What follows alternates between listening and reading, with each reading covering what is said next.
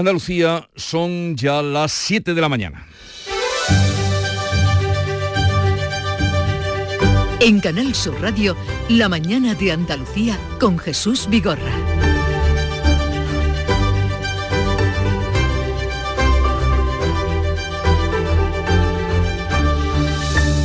Hoy se estrena el Congreso de los Diputados multilingüe, esto es, hoy será la primera sesión ordinaria del Congreso en la nueva legislatura con la posibilidad de usar el catalán, el euskera y el gallego por parte de los parlamentarios que quieran hacer el uso de esta prerrogativa. El presupuesto de la Cámara Baja, presupuesto anual, para equipos técnicos y la contratación de traductores del catalán, vasco y gallego se puede elevar hasta 280.000 euros al año. PP y Vox critican la medida y el PSOE, Consumar y los partidos nacionalistas la aplauden. En la Unión Europea, Finlandia y Suecia ven con reservas que se pueda hacer lo mismo en la Eurocámara. Es uno de los compromisos de Pedro Sánchez para lograr apoyos de cara a su investidura. Y aquí en Andalucía, el gobierno andaluz aprueba hoy el nuevo modelo de financiación de las universidades públicas. El presidente de la Junta, Juanma Moreno, ha anunciado una inyección adicional de 14 millones de euros para proyectos estratégicos.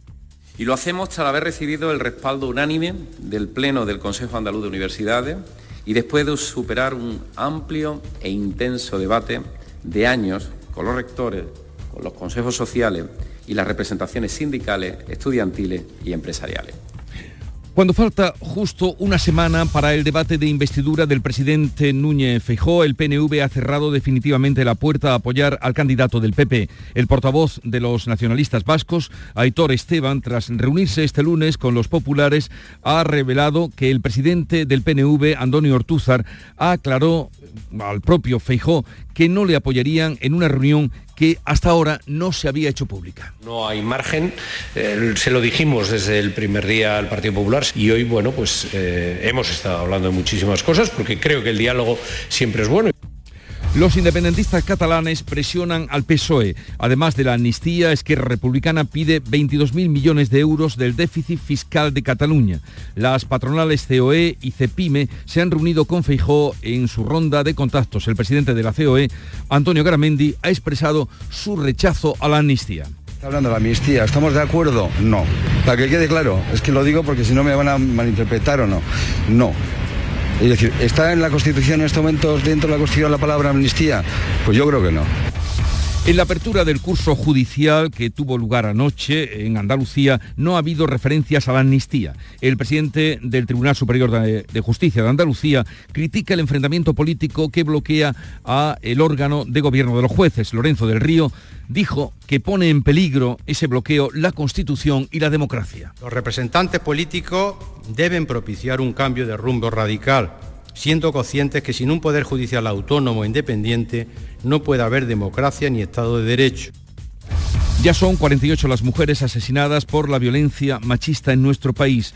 Es una menos que en todo el año pasado. La última víctima se ha registrado en Tarragona. De otra parte, la ley del solo sí es sí acumula 1.205 rebajas de condena y 121 escarcelaciones de delincuentes sexuales. Y en lo tocante a la previsión del tiempo para este martes, Meteorología va a activar avisos amarillos esta tarde por chubascos tormentosos que pueden ser fuertes y con granizo en las sierras de Almería, Granada y Jaén. En las demás provincias tendremos cielos nubosos a partir de la tarde, máximas sin cambios o en descenso y vientos flojos y variables.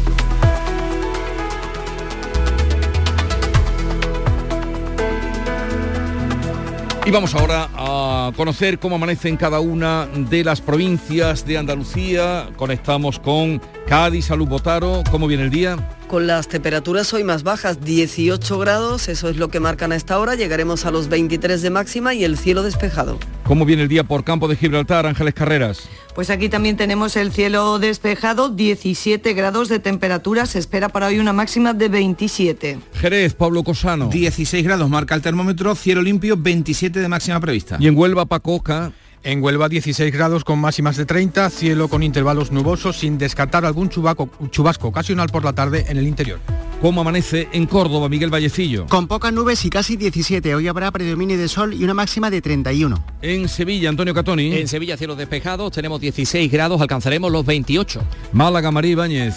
Tenemos nubes altas, 21 grados, alcanzaremos los 27, previsión de chubascos en el interior de la provincia por la tarde. ¿Cómo despierta Jaén, César Domínguez? Buenos días, 17 grados, 28 de máximas esperamos hoy, pero a partir de las 3 de la tarde hay aviso amarillo por fuertes tormentas, especialmente en Cazorla y Segura. ¿Cómo viene el día por Granada, Jesús Reina? Tenemos de momento 16 grados en la capital granadina con aviso amarillo en Guadix y en Baza a partir de las 3 de la tarde por tormentas con granizo. Y en Almería, María Jesús Recio.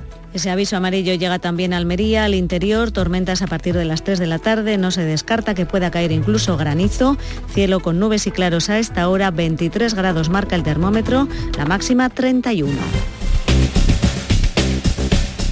Sepamos ahora cómo se circula por las carreteras de Andalucía. Vamos a conectar con la DGT. Desde allí nos informa Alejandro Martín. Buenos días. Muy buenos días. ¿Qué tal arranca esta jornada? Y por el momento solamente van a encontrar leves dificultades en la provincia de Granada. Si van a circular por la A92 a su paso por el Molinillo, dirección Granada capital. Afortunadamente en el resto de carreteras se circula con total normalidad, pero también tengan mucha precaución en la provincia de Sevilla por unas horas de mejora en la A4 a su paso por Carmona que podrían complicar el estado de la circulación.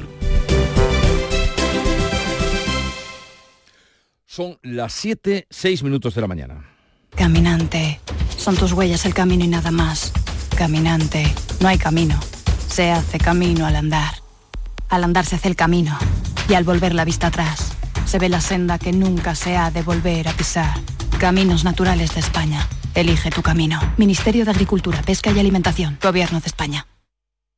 ¿El calor te deja sin fuerzas? Ya puedes refrescarte y a la vez recargar energía con los nuevos polos flash energéticos Power Flash. Prueba nuestros tres sabores, piña y coco, melón y manzana y Energy Flavor. Te sorprenderán. Refrescate y recarga con Power Flash. Ya en tu punto de venta habitual, distribuido en exclusiva por Frutos Secos Reyes. Algo está cambiando. Cuando en casa decidimos poner el aire acondicionado a 27 grados. Algo está cambiando. Gracias a muchos pequeños cambios, como ahorrar en climatización, llenar el lavavajillas, usar bombillas LED, rehabilitar energéticamente la fachada de tu edificio o tener electrodomésticos eficientes, estamos transformando la energía de todo un país. Por ti y por todos, únete al cambio. Entra en algoestacambiando.es e infórmate. IDAE, Gobierno de España. En Canal Sur Radio, la mañana de Andalucía con Jesús Bigorra. Noticias. Vamos a contarles la actualidad de este martes que pasa por la aprobación hoy, este martes, del nuevo modelo de financiación de las universidades públicas andaluzas en el Consejo de Gobierno de la Junta, que blinda, por otra parte, la educación superior con el objetivo de la excelencia académica. Manuel Pérez Alcázar. El nuevo modelo de financiación impulsa una armonización entre todas las universidades para que cada una pueda planificar a medio y largo plazo ajustándose a sus necesidades y particularidades. Se trata de un objetivo largamente esperado por los rectores que se ha cerrado con amplio consenso. Incluye el nuevo plan plurianual de inversiones para infraestructuras y digitalización hasta 2027. El presidente andaluz, Juanma Moreno, ha anunciado también una inyección adicional de 14 millones de euros para proyectos estratégicos de las distintas universidades. He dado instrucciones a la Consejería para que impulse y de manera inmediata los primeros proyectos estratégicos a los que hace referencia el nuevo modelo de financiación, con una inyección adicional de 14 millones de euros para que las universidades planteen iniciativas de interés a fin de prestar un mejor servicio al conjunto de la sociedad andaluza. El Gobierno aprueba también este martes una partida de 12 millones de euros para dotar de recursos humanos y materiales al nuevo Centro de Ciberseguridad de Andalucía que se inaugurará en Málaga el 28 de noviembre. El Gobierno andaluz trabaja ya en la aprobación de la ley digital. También antes de fin de año, la Junta pondrá en marcha seis planes industriales en sectores como el del agua, la digitalización o la industria farmacéutica. Nuria Durán. Estos planes dedicados también a la industria de la automoción, la energía o el plástico se van a presentar en seis provincias. Tendrán un presupuesto específico. Cada uno de ellos tiene su dotación económica y cada uno de ellos tiene eh, indicadores y objetivos muy claros. ¿no? En todo lo que hacemos en en el Gobierno de Andalucía y, desde luego en la consejería que represento, siempre hablamos de eh, planes aterrizados, planes soportados en datos y en, presupuestos concretos. Así lo ha trasladado el consejero Jorge Paradela a la CEA, donde el presidente de la patronal, Javier González de Lara, le ha trasladado las inquietudes de las empresas. Estamos hablando de transición energética, estamos hablando de revolución digital, estamos hablando de crisis hídrica, todos son factores transversales que tienen mucho que ver eh, con vectores de desarrollo, como pueda ser la mejora de la competitividad, como pueda ser la sostenibilidad o como pueda ser la simplificación administrativa y el Parlamento aprobará la proposición de ley sobre los regadíos del entorno de Doñana la próxima semana. Será en el Pleno del Parlamento Andaluz del 27 de septiembre, coincidiendo con la primera votación de la investidura de Feijó. El portavoz popular Tony Martín ha asegurado en Canal Sur Televisión que es una buena ley y asegura que la norma va a dar garantías a los agricultores. Acusa a la oposición de utilizar políticamente, dice Doñana con mucha mala uva, la oposición parlamentaria y política y el gobierno de España han utilizado una ley que, tal como estamos hablando, no tiene nada que ver con Doñana para decir que esta ley lo que hace es secar Doñana. Oiga, pero si se, ¿cómo va a secar Doñana una ley que no está aprobada cuando Doñana lleva 30 años secándose? La iniciativa saldrá adelante con los votos de los grupos proponentes PP y Vox. El PSOE propone una alianza de todos los partidos en el Parlamento para que Andalucía no pierda peso en el debate territorial. Adelante Andalucía llama por su parte a una movilización el día 4 de diciembre. Los socialistas han registrado una iniciativa para crear una ponencia que evalúe la calidad del autogobierno desde la etapa de Manuel Chávez hasta Juanma Moreno. En medio de las exigencias de independentistas y nacionalistas, el secretario general del PSOE andaluz, Juan Espadas no aspira a ampliar competencias, sino al máximo consenso, decía, para impulsar el autogobierno y para que Andalucía vuelva a marcar los tiempos de la España autonómica. Es una iniciativa seria y rigurosa. Lo demás es sencillamente darle un cheque en blanco al señor Moreno Bonilla, que ahora mismo está haciendo más una labor de confrontación por intereses de su partido respecto al Partido Socialista en España que de defensa de los intereses de Andalucía respecto a un debate territorial abierto con otros territorios. Por su parte, Adelanta Andalucía considera que diversos sectores sociales ponen en duda el carácter de Andalucía como nacionalidad histórica y su capacidad de autogobierno. El responsable de esta organización, Néstor Salvador, hace un llamamiento para una movilización multitudinaria el 4 de diciembre. Vamos a hablar con partidos de izquierda, sindicatos, movimientos sociales, gente de la cultura, para que entre todas y todas, de forma coordinada, de forma conjunta, consigamos una gran movilización este 4 de diciembre que ponga los derechos sociales de Andalucía en el centro del debate político. Pues hoy eh, falta justo una semana para el inicio del debate de investidura de Núñez Feijó. El PNV ha confirmado que no lo apoyará. Los independentistas elevan sus exigencias a Pedro Sánchez. El portavoz del PNV, Aitor Esteban, ha reiterado que votarán en contra de la investidura de Feijó y ha confirmado que el presidente de su partido, Antonio Ortúzar, ya lo explicó al propio Feijó en un encuentro del que no se conocía. No hay margen, eh, se lo dijimos desde el primer día al Partido Popular y hoy, bueno, pues eh, hemos estado hablando de muchísimas cosas porque creo que el diálogo siempre es bueno. La secretaria general del PP, Cuca Gamarra, ha negado reuniones con Junts, solo contactos informales, ha dicho. No ha habido ningún eh, contacto en el ámbito de la negociación de una investidura con, eh, con Junts, siguiendo lo que además el presidente Feijó dijo claramente, más allá de los contactos informales que hayan podido existir. Desde Junts, el que fuera alcalde de Barcelona, Xavier Trías, irrumpe en el debate sobre la investidura al acusar al PSOE de estar detrás de la trama del golpe de Estado del 23 de febrero. Home, jo crec que els socialistes estaven darrere. Sí? Del 23F? I tant. El PSOE asegura que la afirmación no tiene ninguna base y recuerda que los diputados eh, socialistas fueron rehenes de los golpistas. Esquerra, por su parte, presiona al PSOE. El presidente catalán Per Aragonés ha comentado a la prensa que la negociación no va mucho más allá de la amnistía. El gobierno ha elevado a 22.000 millones de euros el déficit fiscal de Cataluña. La secretaria general del partido, Marta Vilalta, urge a Pedro Sánchez que si quiere volver a ser presidente, que se ponga ya en el trabajo, que empiece ya en serio en estas negociaciones y atendiendo nuestras demandas. En el marco de la ronda de contactos para la investidura, Feijó se ha reunido este lunes con los presidentes de las, las, patronales COE y CEPIME. El presidente de COE, Antonio Garamendi, ha expresado su rechazo a la amnistía. Está hablando de la amnistía, ¿estamos de acuerdo? No. Para que quede claro, es que lo digo porque si no me van a malinterpretar o no. No. Es decir, ¿está en la Constitución en estos momentos, dentro de la Constitución, la palabra amnistía? Pues yo creo que no. Sumar dice por su parte que el diálogo y las negociaciones avanzan. Desde el PSOE, Félix Bolaños asegura que la negociación será discreta y buscará una mejor convivencia. Cualquier acuerdo al que lleguemos relativo a Cataluña irá por esa senda que se ha demostrado que es exitosa y que han ratificado las urnas el 23 de julio en la sociedad española en su conjunto y en particular la sociedad catalana. Bildu ha convocado una manifestación el próximo día 18 de noviembre en Bilbao para impulsar el debate territorial. La formación confía en que para esa fecha ya esté despejada la incógnita de la investidura. El dirigente del partido, Arnaldo Otegui, advierte de que el debate sobre el modelo de Estado será pertinente tanto si se repiten elecciones como si se forma un gobierno entre PSOE y Sumar apoyado por un bloque, según él, netamente plurinacional. A la pregunta de por qué es importante que el 18 de noviembre el pueblo vasco acuda masivamente a Bilbao, porque vamos a estar en mitad del debate sobre los problemas nacionales en el Estado, sobre la plurinacionalidad en el Estado, sobre el modelo territorial. Entre tanto, Vox ha descartado acudir al acto político del Partido Popular en Madrid contra la amnistía de este próximo domingo, pero sí estará en el que convoca Sociedad Civil Catalana el 8 de octubre en Barcelona.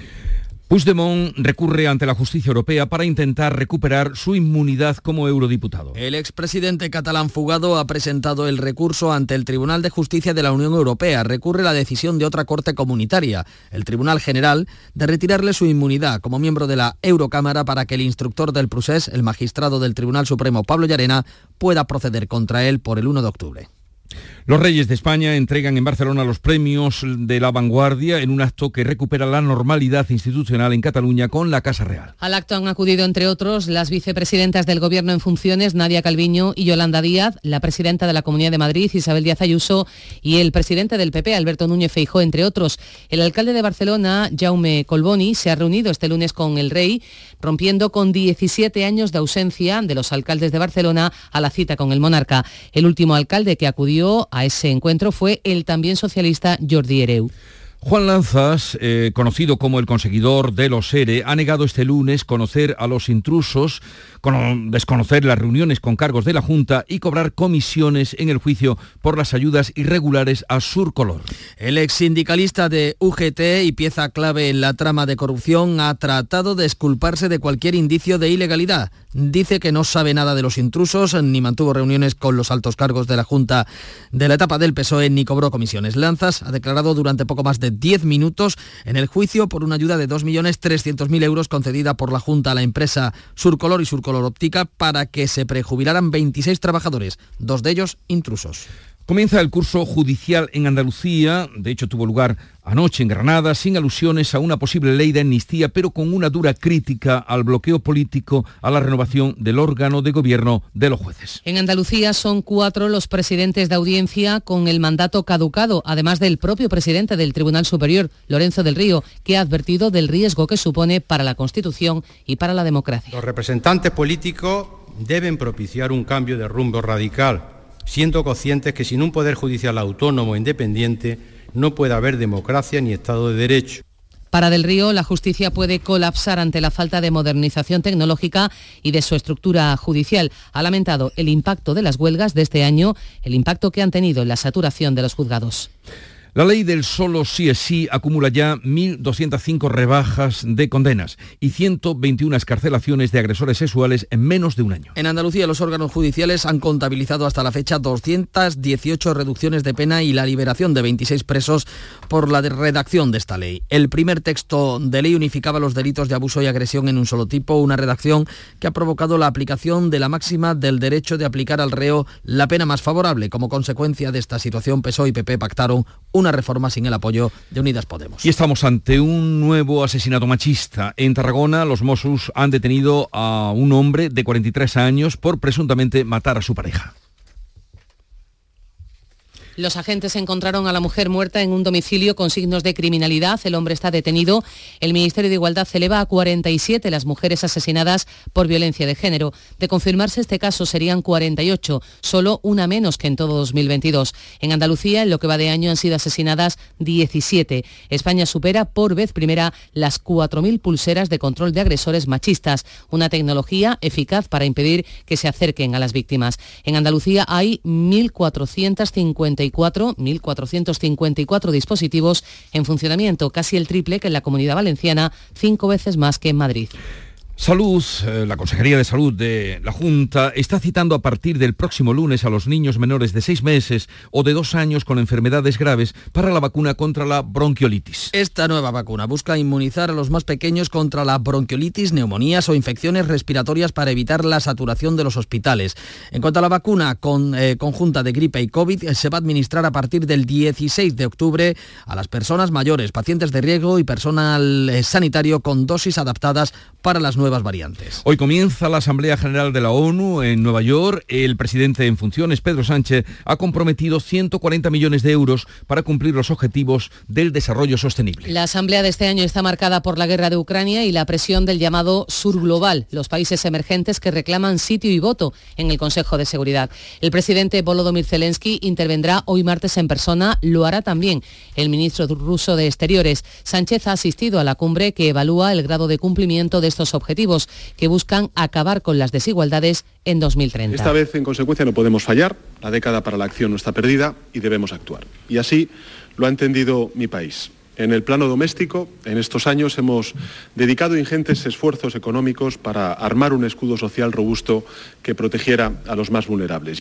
El presidente en funciones ha ofrecido España como sede de la próxima cumbre en 2025 y las jugadoras internacionales españolas de fútbol, incluidas en la lista de la seleccionadora, insisten en su voluntad de no ser convocadas, no ser seleccionables y alegan que la convocatoria no ha cumplido los plazos. 15 de las 23 seleccionadas por Teresa Tomé argumentan en un comunicado que la convocatoria no se ha producido en tiempo y forma, por lo que la federación no está en disposición de exigirles que acudan. Anuncian medidas legales para evitar la llamada. La lista no incluye a Jenny Hermoso, que también ha cuestionado que no se tomen reformas eh, que exigen eh, las reformas que exigen para sentirse protegidas dentro de la selección. Las jugadoras están citadas a las once y media de la mañana en la ciudad deportiva de Las Rozas. En un momento vamos con la revista de prensa de Paco Rom. La mañana de Andalucía.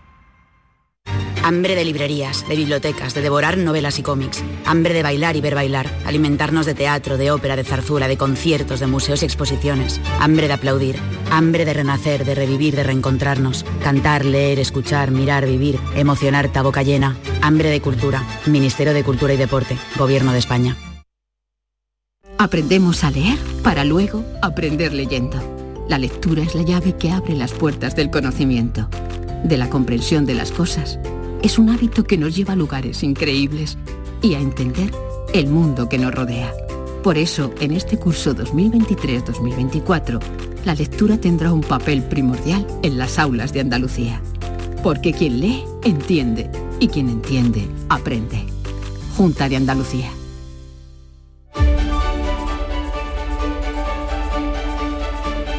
Vamos a la revista de prensa. ¿Qué pasa mm, por ese Congreso multilingüe que hoy se estrena y la investidura a una semana del debate de Feijó son algunos de los asuntos más destacados de este martes. También la recuperación de la normalidad institucional del rey en Barcelona, Paco. Más o menos eso es lo que dice el titular de ABC, Jesús, que dedica la foto de portada a esa audiencia de Felipe VI con el alcalde de Barcelona, el socialista Jaume Colboni, ayer en la ciudad condal después de 17 años de, de desplantes, mejor dicho, de Colau y del soberanismo. El titular principal es los empresarios se unen a la mayor presión interna en el PSOE contra la amnistía. A veces destaca la declaración de Garamendi que rechaza de forma tajante estamos con la unidad de España y con la Constitución, ha dicho el presidente de la COE. En su editorial, el periódico de Vocento dice que la negociación de una posible amnistía para los presos del proceso empieza a generar las primeras fisuras, así lo ve eh, a veces en el seno del Partido Socialista. Estos eh, cada vez tienen más complicado validar la convivencia del chantaje de los separatistas y termina diciendo la decisión de Pedro Sánchez será impredecible y dependerá sobre todo de lo que arrojen las encuestas. Sobre el Congreso de Babel, del que hablabas a las seis en la apertura de este informativo, Jesús, dice Ignacio Camacho en su columna de hoy, Palacio de Invierno, no será un caos, será un ridículo que según el viejo Tarradellas, aquel presidente de la Generalitat que regresó tras el franquismo, es lo peor que se puede hacer política. Pero presume Ignacio Camacho que el Congreso Plurinacional será un aburrido sainete de gente diciendo cosas que no interesan en idiomas que no se entienden. Vamos con el país. El Congreso abre una nueva era con el uso de las lenguas cooficiales. Es el titular más destacado del diario de Prisa que añade en el subtítulo La Cámara prepara para ello 650 dispositivos de traducción simultánea pero no he encontrado, no me ha dado tiempo, ninguna columna de opinión o editorial sobre este asunto en el diario de Prisa. Si leemos un vasto artículo del catedrático de Ciencia Política de la Universidad Carlos III de Madrid que titula El relato españolista. Es un artículo del catedrático, como decimos, de Ciencia Política de la Carlos III de Madrid, Ignacio Sánchez Cuenca. Dice eh, que el relato españolista hace crisis, ese es el título, y advierte si el Congreso aprueba una ley de amnistía o el Gobierno haya otra vía en el absurdo, ante el absurdo de que más de 300 cargos, así lo llama, absurdo, más de 300 cargos aguarden juicio, se habrá pasado página de un episodio que dice eh, que conviene superar cuanto antes mejor. Y afirma con rotundidad, así lo hace este catedrático, una amnistía no supondría admitir la impunidad. No niega la democracia, al revés argumenta, asume que las cosas no se hicieron bien. Ya que comenzabas hablándonos del Congreso Multilingüe, Paco, ¿qué se dice en Europa de llevar el catalán, el vasco y el gallego como pretenden los partidos nacionalistas a la Eurocámara. Pues por ahí coge eh, el asunto El Mundo en su portada, dice que los grandes, se refiere a los grandes países de la Unión Europea, ven sorprendente el despliegue que está llevando a cabo el gobierno para contentar a Puigdemont y añade que Bruselas frustra el intento de aprobar por la vía rápida que el catalán sea lengua oficial de la Unión Europea pese al esfuerzo del gobierno país a país. Y es que, dice en el editorial el periódico del grupo eh, Unidad Editorial, en el terreno comunitario, el gobierno está desplegando todos los medios a su alcance hasta el punto de que José Manuel Álvarez, el ministro de Asuntos Exteriores, va a asistir a una reunión, la del Consejo de Asuntos Generales, en la que nunca participan los ministros, sino los secretarios de Estado. Un sobreesfuerzo, así lo califica el mundo, que tendrá un coste político, pues sitúa a España en una posición de debilidad. La operación, en todo caso, parece de orden cosmético. El cambio requiere la unanimidad de todos los países miembros cuando hemos contado, por ejemplo, que Suecia y Finlandia están pidiendo eh, bueno, que al menos se estudie con más detenimiento esa iniciativa. Y si no nos ponemos de acuerdo para abordar el tema de las lenguas oficiales en la Eurocámara, mucho menos lo vamos a hacer para abordar el problema de la inmigración. Y ese es precisamente uno de los asuntos destacados del diario La Razón. Italia endurece su política migratoria después del caos y le dedica el editorial El pánico de una Europa desbordada. Es el titular elegido para eh, su posición editorial el periódico del grupo Planeta. Sin duda, Bruselas, y así lo avanza, volverá a sus brindis al sol tras la crisis de Italia de la cooperación intracomunitaria, a seguir pagando las fortunas a gobiernos incapaces de hacer cumplir las leyes y los tratados internacionales y a la arbitrariedad que provocan las llegadas masivas de inmigrantes. Y em, ¿Una viñeta que destacar? Pues mira, vamos a destacar una viñeta, ya que estamos a una semana de la investidura de Feijó, del debate. JM Nieto, en su fe de ratas, en el ABC. Buenos días, señor Feijó. Listo para empezar el día con actitud firme, clara, decidida y sin titubeos, por supuesto. Póngame un café con leche. ¿Leche fría o caliente? Le pregunta el camarero fría o caliente, así me gusta, con titubeos firmes, claros y decididos. Enseguida vamos a deporte. La mañana de Andalucía. Formándote en las universidades públicas de Andalucía, puedes ser quien tú quieras. Elige entre 1.500 títulos de grado y máster. Cerca de casa y con la oferta formativa de mejor calidad. Universidades Públicas de Andalucía. Somos referente. Junta de Andalucía.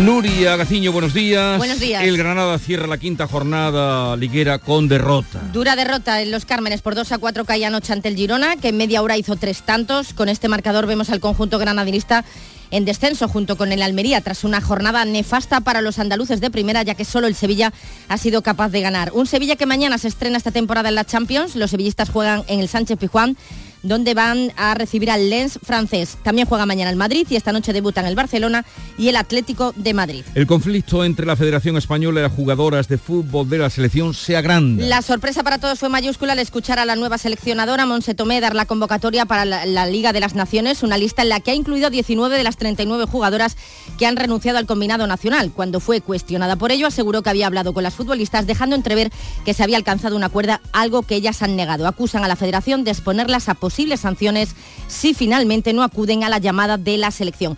Están citadas hoy a las once y media de la mañana y vamos a ver qué sucede, puesto que están estudiando la forma legal para intentar no presentarse. Entonces a las 11 sabremos si acuden. A las once y media saldremos de dudas. Si acuden o no acuden. Adiós, Nuria. Hasta ahora.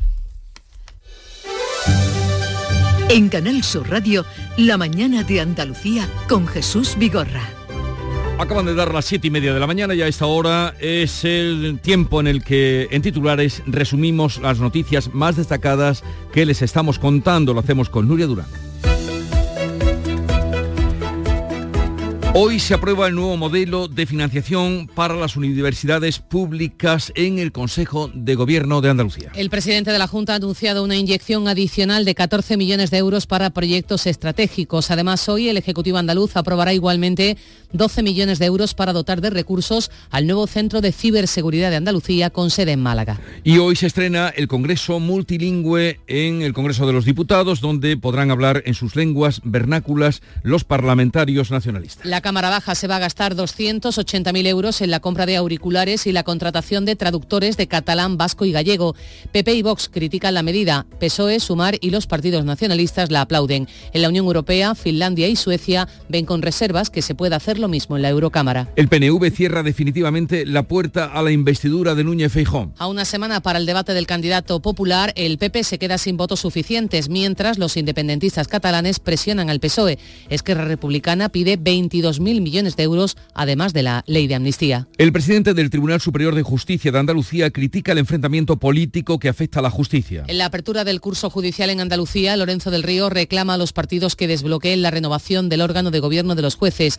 Dice que pone en peligro la Constitución y la democracia. Ninguna referencia a la posible ley de amnistía. Y ya son 48 las mujeres asesinadas por violencia machista en nuestro país. Una menos que en todo el año pasado. La última víctima se ha registrado en Tarragona.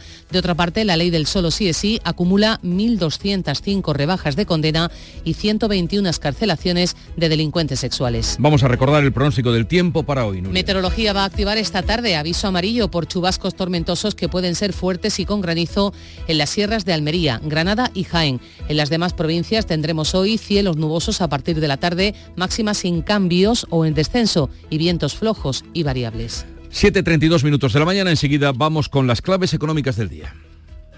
Te ayudamos a darle la vuelta a tus ahorros. Descubre lo que puedes conseguir con la cuenta 360 de Cajamar. Y no le des más vueltas. Consulta la información de requisitos y vinculaciones de la cuenta 360 en tu oficina más cercana o en gcc.es barra cuenta 360. Cajamar. Distintos desde siempre.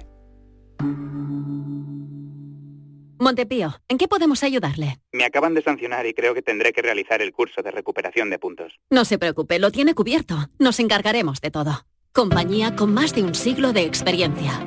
Visite montepíoconductores.com. Montepío, lo tiene cubierto. Una buena formación es el impulso de un país. Por eso nuestra formación profesional es moderna, flexible e innovadora. Porque se adapta a las personas y a nuevos retos. Porque me forman en el centro y en la empresa. Porque me da acceso a un trabajo de calidad. Porque me permite día a día mejorar mi formación. Porque ahora sí, la formación profesional, la empresa y la sociedad están conectadas. Con la formación profesional, el futuro es presente. Ministerio de Educación y Formación Profesional, Gobierno de España. Las claves económicas con Paco Bocero. Paco Vocero, buenos días. Buenos días, ¿qué tal días. Jesús? Bien, bien.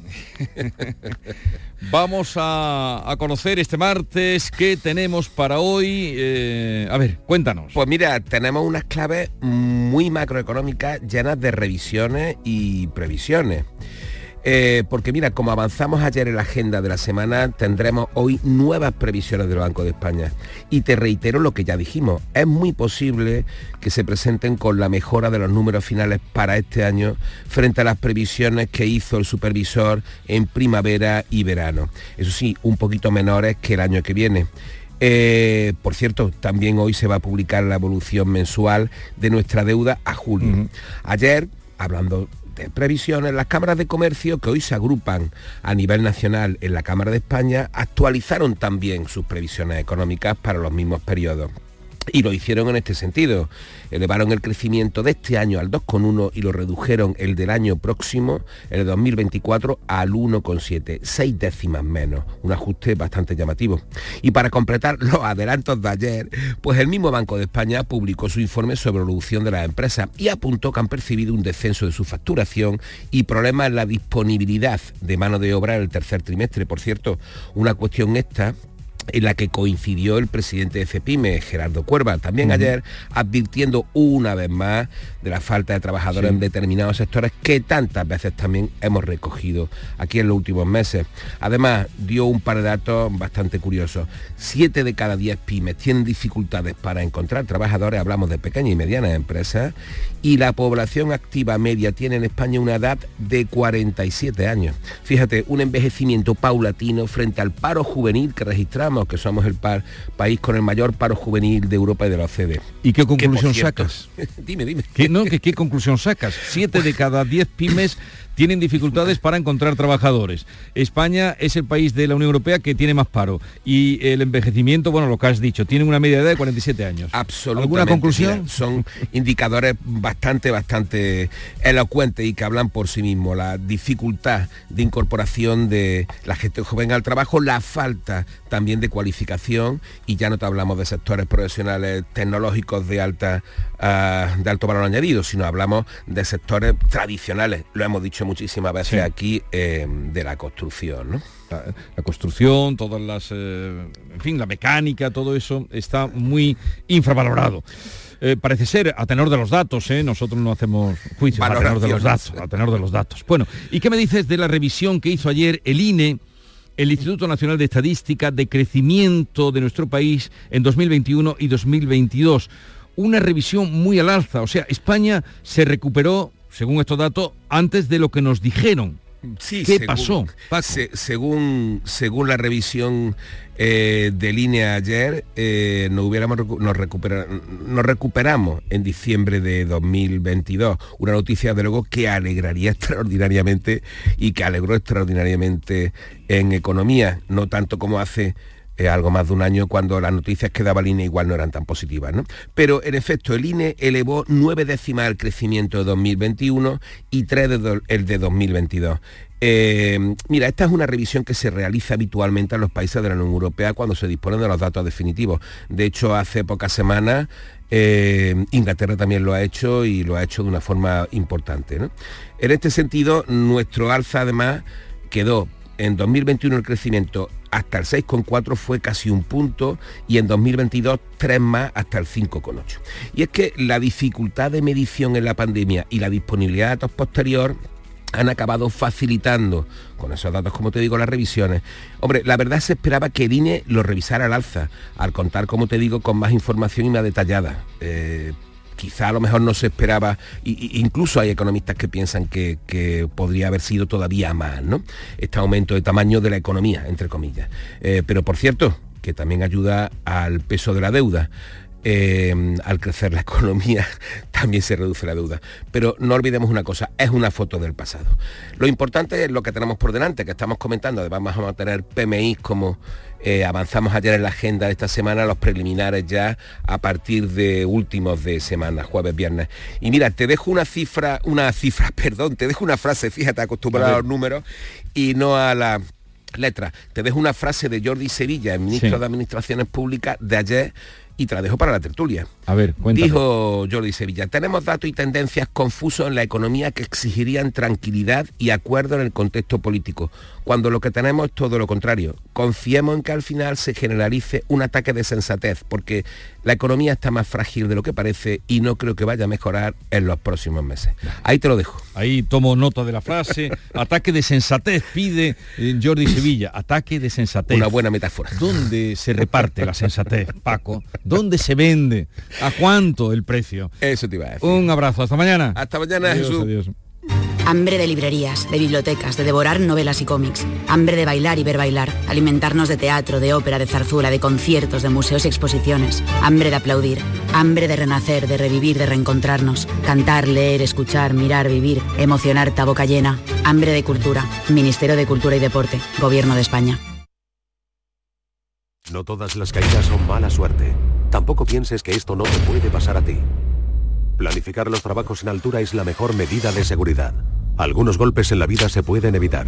Si subes seguro, seguro que bajas. Instituto Andaluz de Prevención de Riesgos Laborales. Consejería de Empleo, Empresa y Trabajo Autónomo. Junta de Andalucía.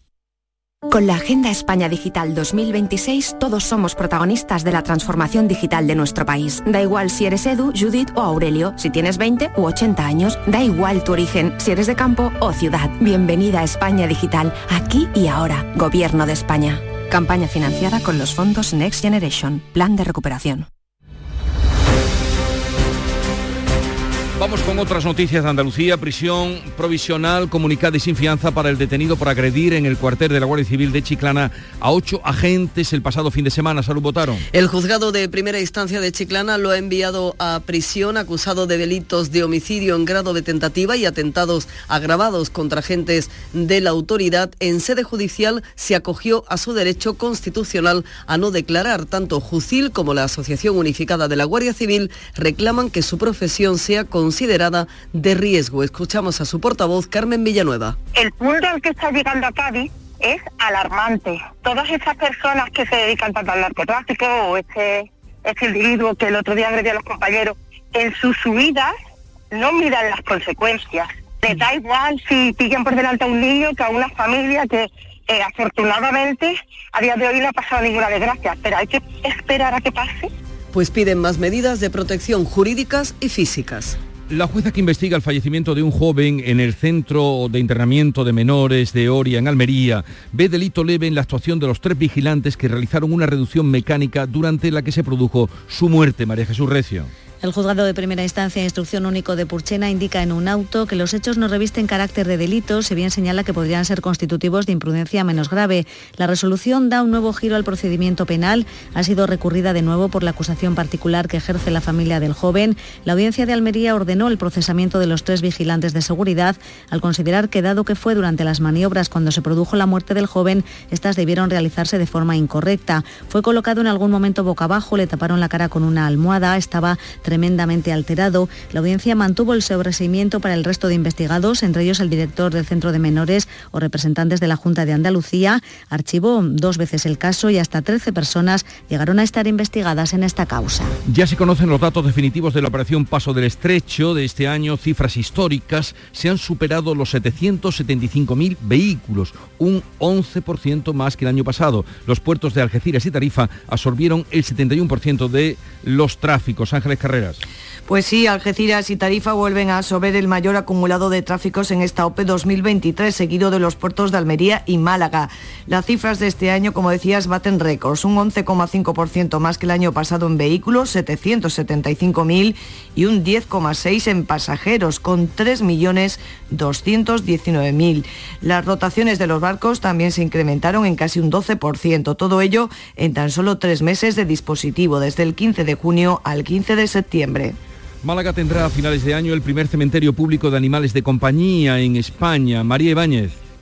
Pues el nuevo cementerio de animales de compañía de Málaga estará ubicado en una parcela del Parce Masa. Las instalaciones contarán con un edificio de atención al ciudadano, crematorio y sala de despedidas. Igualmente el recinto dispondrá de un espacio verde para el depósito de las cenizas y una zona de enterramientos. Deberán cambiarse los estatutos de Parce Masa para iniciar este servicio a finales de año. Penélope Gómez es la concejala de Sostenibilidad Medioambiental. Todo el proceso, como bien saben, ha sido complejo por diferentes motivos, porque las actividades para desarrollar un cementerio con crematorio para las mascotas no son consideradas como competencias municipales propias las tarifas para incinerar a las mascotas eh, oscilarán entre los 150 y los 270 euros. En Córdoba la Feria Cinegética Intercaza, la más importante de Andalucía, cumple 25 años y se prepara para una edición especial. Miguel Vallecillo. Se prepara de hecho un congreso internacional a mitad de abril del próximo año en el Centro de Convenciones y Feria de Córdoba, pero antes, a final de este mes de septiembre, va a tener lugar en la Diputación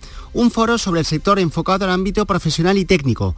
Doble sede, por tanto, este año en Intercaza y sin poder usar el parking de la Diputación para las habituales carpas y actividades debido a unas catas arqueológicas. La feria de San Lucas en Jaén durará 12 días. César Domínguez. Comienza el 11 de octubre a la una de la tarde, aunque el encendido del alumbrado será por la noche y termina el 22, domingo, una feria realmente larga a fin de aprovechar sobre todo el puente del Pilar. Hay un puente, dos días festivos, el 12 nacional, el 18 local y dos fines de semana. Hay mil servicios previstos de policía. 12 días de feria. ¿Habrá cartera para tantos días? Llegamos así a las 7.45 minutos de la mañana, 8 menos cuarto, es el tiempo de la información local. Atentos.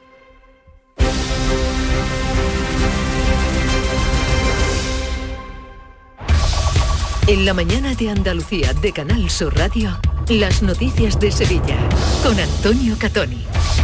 Buenos días, segundo día de luto oficial en el Viso del Alcor por la muerte de un vecino de 68 años arrollado por un buey el domingo durante la romería. José Guerrero, conocido como José el Curita, recibía sepultura la pasada tarde en su localidad. La iglesia de Sevilla, les contamos también, anuncia una nueva coronación canónica.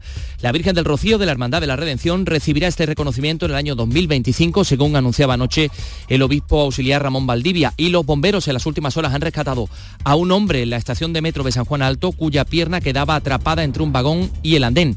Sobre la caída del ficus del pasado fin de semana hemos conocido que una mujer también tuvo que ser rescatada por ello. Vamos con el tráfico. A esta hora se registran 7 kilómetros en la entrada a Sevilla por la autovía de Huelva, 2 en la S30 en el nudo Gota Beleche en sentido Ronda Urbana Norte, 3 kilómetros en el puente del Centenario sentido Huelva, 1 kilómetro en la autovía de Coria, otro en la autovía de Mairena del Aljarafe, otro por el acceso de la autovía de Utrera. Ya en el interior de la ciudad, de la capital, tráfico intenso en el puente del Patrocinio, en la avenida de Juan Pablo II y puente de las Delicias, en la ronda urbana norte en ambos sentidos y en las avenidas de Kansas City y de Andalucía. Y el tiempo. Este martes vamos a tener cielos poco nubosos, brumas matinales, eh, temperaturas mínimas con pocos cambios, las máximas en ascenso. Alcanzaremos 29 grados en Écija, 27 en Lebrija, 28 en la capital donde ahora tenemos 16 grados. No pienses más. Este año haz borrón y casa nueva con la hipoteca joven IN95. La hipoteca que estabas buscando. Porque te financiamos hasta el 95% del menor valor entre tasación y compraventa. Para más información, acércate a nuestras oficinas o entra en cajaruraldelsur.es. Te sobran razones para venir a Caja Rural del Sur. Hipoteca joven IN95 de Caja Rural del Sur. Formamos parte de ti. En Canal Sur Radio, las noticias de Sevilla.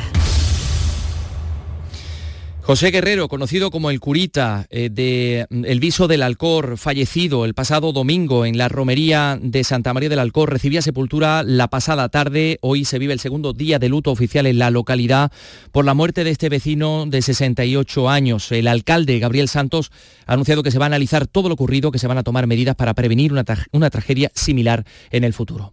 Habrá que ver qué es lo que pasó, habrá que eh, intentar ver qué es lo que hay, por supuesto, de cara a otros años, pues intentar también ver la situación, ver los riesgos que puedan existir e intentar mejorar para evitar que, se pueda volver a producir. Pero como decimos, hay que mandar un mensaje de tranquilidad porque son muchos los años que se han realizado este evento sin ningún tipo de, de incidente. José era muy conocido en el pueblo por su afición al flamenco y a las tradiciones del municipio, así lo han recordado quienes acudían este lunes al funeral. Nosotros justo él iba caminando con su varilla, como siempre él llevaba un bastón, y fue cuestión de segundos en el que lo pasamos y al mirar para atrás, eh, la carreta vino, el burullo de gente y fue todo en escasos segundos. Nosotros íbamos juntos. Si veis el vídeo, el que sale corriendo soy yo. Íbamos mi padre, mi madre, mi hermana y ya está. Él no le dio tiempo, es que fue muy rápido. 7.48, más cosas. La Virgen del Rocío de la Hermandad de la Redención va a ser coronada canónicamente en el año 2025. Así lo anunciaba anoche en la bendición y reapertura del Templo de Santiago, la sede de la Hermandad, el obispo auxiliar Ramón Valdivia. Tenemos un anuncio precioso. El día 5 de julio del año 2025, Nuestra Señora del Rocío será coronada canónicamente. Anuncio que, como escuchan, fue saludado por los hermanos con aplausos y una salva de cohetería. Se suma la Virgen del Rocío a la veintena de dolorosas de la Semana Santa Sevillana que tienen esta distinción que concede la Iglesia. Más cosas, los bomberos tenían la pasada tarde que rescatar a un hombre cuya pierna quedaba atrapada entre un vagón de metro y el andén. Ha sucedido en la estación de San Juan Bajo. La circulación de los trenes se veía afectada durante el tiempo que duraba el rescate. El usuario protagonista de este eh, accidente, Joaquín Lora, presentaba heridas leves, hablaba en Canal Sur Televisión del susto que se había llevado. Yo venía de trabajar, me he bajado del metro y he metido la pierna entre el hueco del metro y lo que es la, la estación. Y nada, han venido los bomberos y me han sacado. Simplemente porque es que tiene casi unos 15 o 20 centímetros, 15 centímetros de hueco. No es la primera vez, creo, me he enterado que no es la primera vez, que ha pasado menos válido y se han quedado en, esa, en esa grieta y poniendo las reclamaciones para que lo intenten arreglar. Por cierto, este martes los operarios de limpieza de Metro de Sevilla están convocados a concentraciones de protesta. Comenzarán en San Juan Bajo de 8 a 9 de la mañana, continuarán en la Puerta de Jerez, Prado de San Sebastián y San Bernardo. Y también les contamos sobre el ficus de la Encarnación, que una mujer tuvo que ser rescatada tras la caída de este eh, raba, de esta rama enorme del ficus, según eh, fuentes del ayuntamiento. El Grupo Municipal Socialista acusa al ayuntamiento de cometer una irresponsabilidad por no perimetrar el ficus, nada más conocer que se encontraba en mal estado y que necesitaba mantenimiento. Juan Tomás Aragón, concejal socialista. Si los propios técnicos de Parques y Jardines le habían avisado, como él mismo reconoce a través de las redes sociales, del riesgo que tenía de caída de rama, ¿por qué no coordinaron a su servicio de policía local, bomberos y Parques y Jardines para que balizaran, garantizando con ello la seguridad de las personas Y estamos a apenas unas horas de conocer quiénes serán los 300 nominados a los Grammy Latinos que se van a entregar en Sevilla el día 16 de noviembre. El responsable de la Academia Latina de Grabación, Manuel Abud, nos contaba que han sido elegidos o van a ser elegidos entre los más de 19.000 inscritos. El apoyo que hemos recibido de las autoridades, de nuestros socios comerciales y de la comunidad en general ha sido maravilloso. Estamos muy agradecidos, estamos muy entusiasmados en estar aquí celebrando la excelencia en la música latina. 7.51 minutos, vamos con los deportes. Antonio Camaño, buenos días. Hola, ¿qué tal? Muy buenos días. Ya se conocen los resultados de las pruebas médicas realizadas al portero del Betis Ruiz Silva que se lesionó el pasado sábado ante el Barça en Montjuic. El guardameta sufre una rotura fibrilar en el abductor de su pierna izquierda, lo que le mantendrá alejado del césped varias semanas y se va a perder al menos seis partidos entre Liga y Europa League. Bravo va a forzar para estar en Glasgow el próximo jueves. Y en el Sevilla, marcado fue la gran novedad en el entrenamiento de ayer, el primero para preparar el partido del debut de la Liga de Campeones del Sevilla del próximo miércoles contra el Lens. Ahora solo quedan Acuña y Nianzú como únicos futbolistas lesionados. Damas y caballeros, Dumbo el musical llega a Lago. Un espectáculo familiar que rompe barreras, donde la música, la diversión y la inclusividad serán los grandes protagonistas. Participa ya en el sorteo de plazas VIP y podrás llevarte un viaje con tu familia a París. Más información en lago.es. En Canal Sur Radio, las noticias de Sevilla. Con Antonio Catoni. El alcalde de Sevilla, José Luis Sanz, ha visitado el centro de entrenamiento y simulación de Airbus. Ha dicho que desde su gobierno potenciará la pujanza de Sevilla en el sector aeroespacial. Ha apostado por impulsar la industria de defensa y la continuidad del proyecto A400M.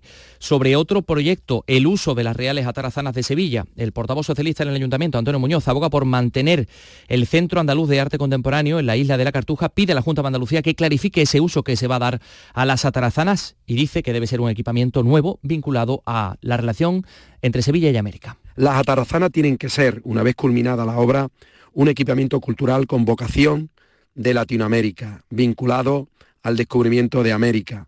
Y por supuesto el CAC tiene que seguir siendo un equipamiento como lo es en este momento vinculado a las vanguardias y al arte contemporáneo. Les contamos también que la Consejería de Fomento ha comenzado a instalar pantallas acústicas para reducir el ruido del tráfico en cuatro carreteras de la provincia, obras que se han iniciado con las cimentaciones en la autovía de Coria del Río y van a continuar en esta misma carretera, pero a la altura de la barriada Camarón de San Juan de Alfarache y también en la vía que conecta la capital con La Vega en, a la entrada de La Algaba.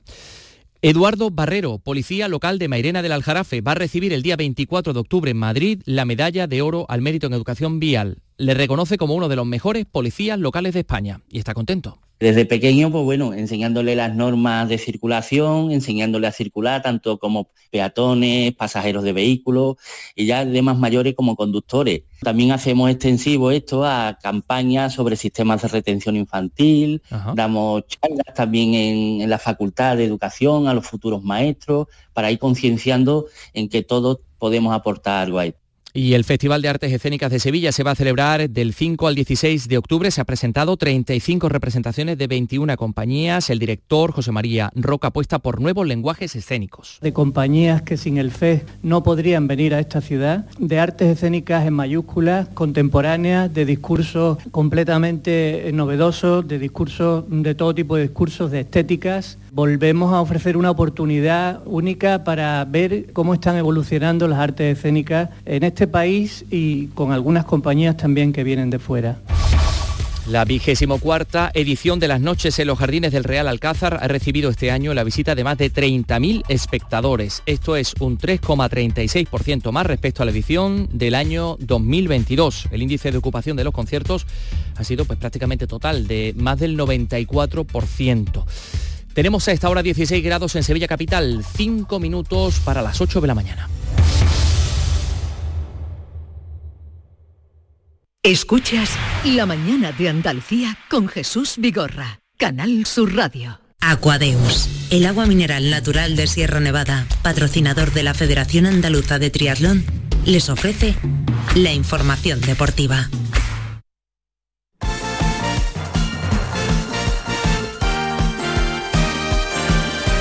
8 menos 5 de la mañana, Nuria Gaciño, buenos días. Hola, ¿qué tal? Muy buenos días. Concluyó la jornada liguera con derrota del Granada y hoy pendientes de ver qué pasa en la ciudad deportiva de la Con la selección femenina, así es. Bueno, no ha sido una buena jornada para los equipos andaluces de primera división, ya que solo el Sevilla ha sido capaz de ganar. Anoche el Granada cerraba la quinta jornada con una dura derrota en su casa, en Los Cármenes, 2 a 4 ante el Girona, al que se le dio la facilidad de hacer tres goles en tan solo media hora. No se puede regalar tanto, como bien dice el técnico Paco López. Pues una primera parte que nos han superado y una segunda parte que hay que valorar el esfuerzo que ha hecho el equipo y cómo ha tratado de darle la vuelta cuando hay un resultado de 0-3 en el descanso y que a punto hemos estado, hemos estado cerca de dar la sorpresa, pero evidentemente cuando regalas tanto el primer tiempo y hay tres goles de ventaja, pues en primera división es mucho, mucho más difícil remontar. Con esta derrota el Granada se mete en los puestos de descenso donde también vemos al Almería. El Sevilla es el que ha sido capaz de salir de la zona peligrosa gracias a su victoria ante Las Palmas, una victoria además que espera que dé cierta confianza para el estreno de mañana en la Champions. A las 9 de la noche los sevillistas reciben al Lens francés, colista de la Liga Gala, aunque tampoco es que el Sevilla esté atravesando su mejor momento, pero en cualquier caso habrá que aprovechar la coyuntura. La comparecencia del técnico Mendilíbar está prevista para hoy a las 12 del mediodía, pero un poco antes, en torno a las once y media, está previsto que comience la concentración de la selección femenina de fútbol para preparar los compromisos de la Liga de las Naciones. El primero de ellos este viernes en Göteborg ante Suecia, el segundo, como saben, será en nuestra tierra el martes en Córdoba. Pues a tres horas y media de esa concentración aún no sabemos si acudirán a las Rozas todas las jugadoras que han sido convocadas para Monse Tomé. Por Monse Tomé, la nueva seleccionadora nos sorprendía ayer a todos cuando dio a conocer la lista en la que ha incluido a 19 de las 39 jugadoras que han renunciado al combinado nacional. Cuando le preguntaron por ello, aseguró que había hablado con las jugadoras, dejando entrever que se había alcanzado un acuerdo algo que no es cierto. Eh, Alejandro Pecci, hemos sido engañados, incluido por supuesto las jugadoras que nada sabían al respecto. ¿Qué tal? Muy buenos días. ¿Qué tal, Nuria? Muy buenos días. Pues sí, eh, engañadas y además la federación las ha puesto contra la espada y la pared y en una situación muy complicada porque como como sabéis, las jugadoras firmaron un comunicado, 39 jugadoras para ser exactos, donde pedían cambios y reestructuraciones en la federación y mientras esos cambios y reestructuraciones no se llevaran a cabo, ellas no iban a volver. ¿Y qué ha pasado? Eh, la sorpresa ha sido cuando ayer a las 4 de la tarde Monse Tomé dará la lista de convocadas y en esa lista hay 19 jugadoras presentes presentes en ese escrito donde firmaron no ser convocadas mientras la situación no cambiara.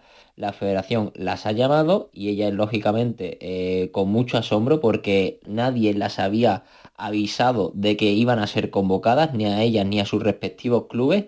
Eh, tras ello, la sorpresa ha sido mayúscula. Se han reunido hasta ayer por la tarde-noche, estaban reunidas para saber qué iban a hacer en el día de hoy porque la intención de las jugadoras es no presentarse a la convocatoria, estaban siendo asesoradas a nivel jurídico puesto que se pueden exponer a sanciones, así que vamos a ver qué pasa durante el día de hoy, pero seguramente habrá noticias. Ah, estaremos muy atentos, acaba de emitir un comunicado Jenny Hermoso, que por cierto no ha sido convocada, el argumento que dio ayer Monse Tomé es que era para protegerla. Y en el comunicado la propia Jenny Hermoso se pregunta que para protegerla de qué o de quién al tiempo que apoya a sus compañeras y denuncia la estrategia de manipulación e intimidación que está llevando a cabo la Federación Española. Como ven, la herida cada vez es más grande y heridos quedaron la temporada pasada el Barcelona y el Atlético de Madrid en Europa. Es por ello que el objetivo de este año es no repetir fracaso. Esta noche a las 9 el Barça recibe al Amberes belga, mientras que el Atlético de Madrid visita al Alacho de Roma en la primera jornada de la fase de grupos de la Liga de Campeones que comienza hoy. Aquadeus, ahora más cerca de ti, procedente del manantial Sierra Nevada, un agua excepcional en sabor, de mineralización débil que nace en tu región. Aquadeus Sierra Nevada es ideal para hidratar a toda la familia y no olvides tirar tu botella al contenedor amarillo. Aquadeus, fuente de vida, ahora también en Andalucía. Canal Sur, la radio de Andalucía.